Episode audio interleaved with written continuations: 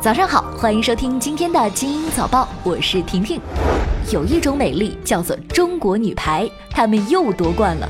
昨晚结束的2019世界女排联赛宁波站比赛，中国女排3比0战胜塞尔维亚青年军，获得宁波站冠军。中国女排自此也完成了世界女排联赛分站赛的全部赛事，分站赛总成绩十二胜三负，共获得澳门站、香港站、江门站、宁波站四站冠军。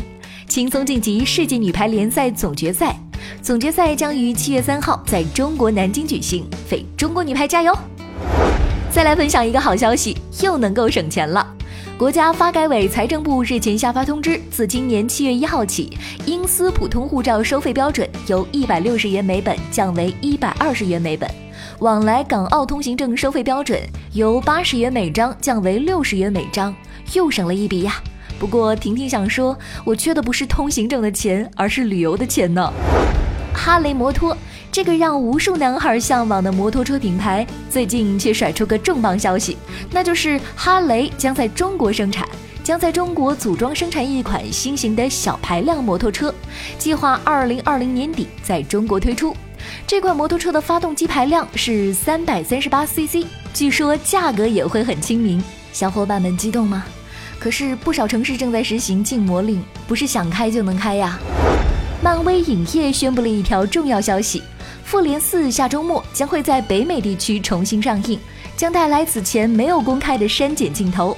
这次重映版《复联四》时长为一百八十八分钟，比之前版本多七分钟，以及向斯坦李致敬的片段。目前，《复联四》全球票房已经达到二十七点四亿美元。距离《阿凡达》创下的二十七点七亿美元的全球票房只差一丢丢的票房了，漫威岂能就此放弃呢？客观着说，婷婷愿意再看一遍《复联四》，你呢？一直以来，阿迪达斯就是以其三叶草加三道杠的标志而广为人知，却因此十分注重对于商标的保护。六月十九号，欧盟第二级高级法院宣布，阿迪达斯的三道杠标志作为商标无效，原因是太缺乏特色。阿迪达斯对此表示失望，但是呢，也表示这个判决不耽误这个商标在更广泛范围内的使用。欧盟真的很严格呀，耐克的对勾可以，阿迪达斯的三条纹就不行。剑桥大学和索尔福德的研究表明，每周工作八小时最有利于心理健康。当人们从失业或者全职父母的状态变为每周工作八小时，患心理健康问题的风险平均降低了百分之三十。他们建议周末延长为五天，每工作一个月休息两个月。问题来了，老板们会同意吗？今晚十一点五十四分将会迎来夏至，它是二十四节气中最早被确定的一个节气。北半球各地都是一年中白昼最长的一天。民间有“吃过夏至面，一天短一线”的说法。